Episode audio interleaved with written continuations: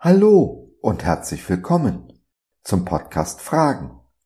Heute mit der Rubrik Kurz gefasst, ein Thema in etwa fünf Minuten. Ich bin Gottes Stammtischphilosoph und freue mich sehr, dass du dich reingeklickt hast. Schön, dass du dabei bist. Außergewöhnliche Umstände bringen außergewöhnliche Menschen hervor.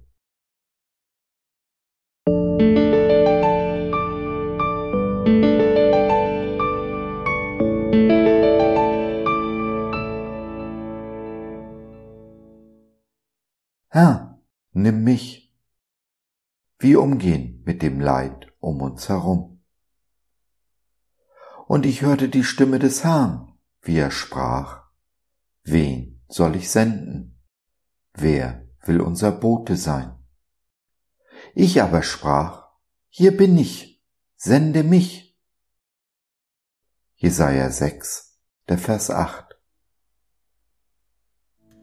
Was mich fasziniert am Zweiten Weltkrieg sind nicht die Gräuel, die KZ und all das unsägliche Leid. Nein, es sind die Menschen, die in all dem über sich hinausgewachsen sind, die Mensch geblieben sind in all der Entmenschlichung. Corrie ten Boom ist so ein Mensch. Sie und ihre Familie bestürzten und versteckten Juden und wurden bitter dafür bestraft. Doch sie wurden nicht bitter.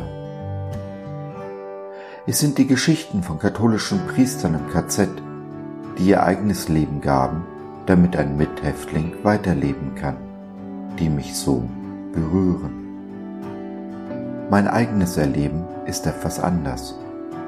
Man sagt ja, und es scheint gute christliche Lehre, dass, wenn Gott Großes mit einem vorhat, der Teufel einen besonders angreift. Nun, ich selbst werde äußerst selten vom Teufel attackiert. Meistens bin ich selbst, der sich im Wege steht. Was ich aber auf das Schmerzhafteste erlebe, ist, dass der Teufel die attackiert, die ich liebe. Und das ist kaum auszuhalten. Zu sehen, wie meine schwerst traumatisierte Enkelin eine Attacke nach der anderen zum Opfer fällt kaum Zeit hat, Luft zu holen oder gar zur Ruhe zu kommen, lässt mein Herz fast zerspringen. Nun braucht sie selbst ein neues Herz, und wenn ich könnte, würde ich ihr meines geben. Herr, nimm mich.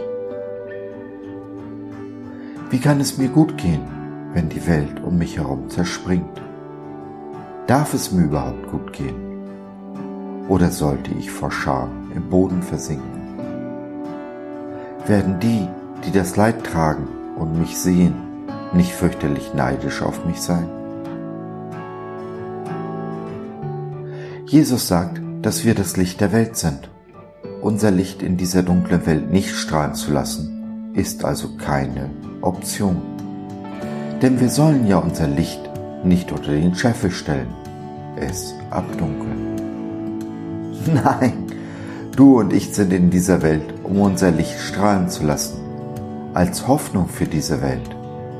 Dass eben die Dunkelheit nicht das letzte Wort hat, nicht ewig währt. Wir, du und ich, sind die Hoffnungsträger, auch wenn uns dabei das Herz zerspringt. Aber wenn wir die Hoffnung verlieren, wer soll da noch hoffen können? Wir sind Boten, Botschafter in Christi Stadt, leuchten im Auferstehungslicht für eine Welt, die ohne uns nur die Finsternis kennen würde.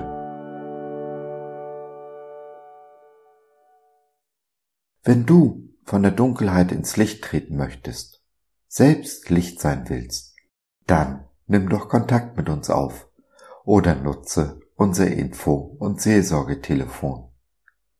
Wir hören dir zu, beten für dich und mit dir und gehen die zweite Meile mit dir.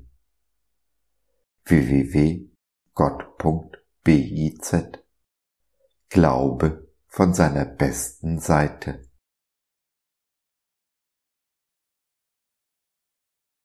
So, Das war's für heute. Danke für deine Zeit. Wir freuen uns, dass du dabei warst und hoffen, wir konnten deinen Geist ein wenig anregen. Gerne würden wir von dir hören, mit dir reden, diskutieren und beten. Und gerne würden wir erfahren, wie du die Dinge siehst, wie du sie verstehst. Besuche uns doch im Web, wir freuen uns schon sehr auf dich. www.gott.biz Bis dahin alles Liebe, dein Josef.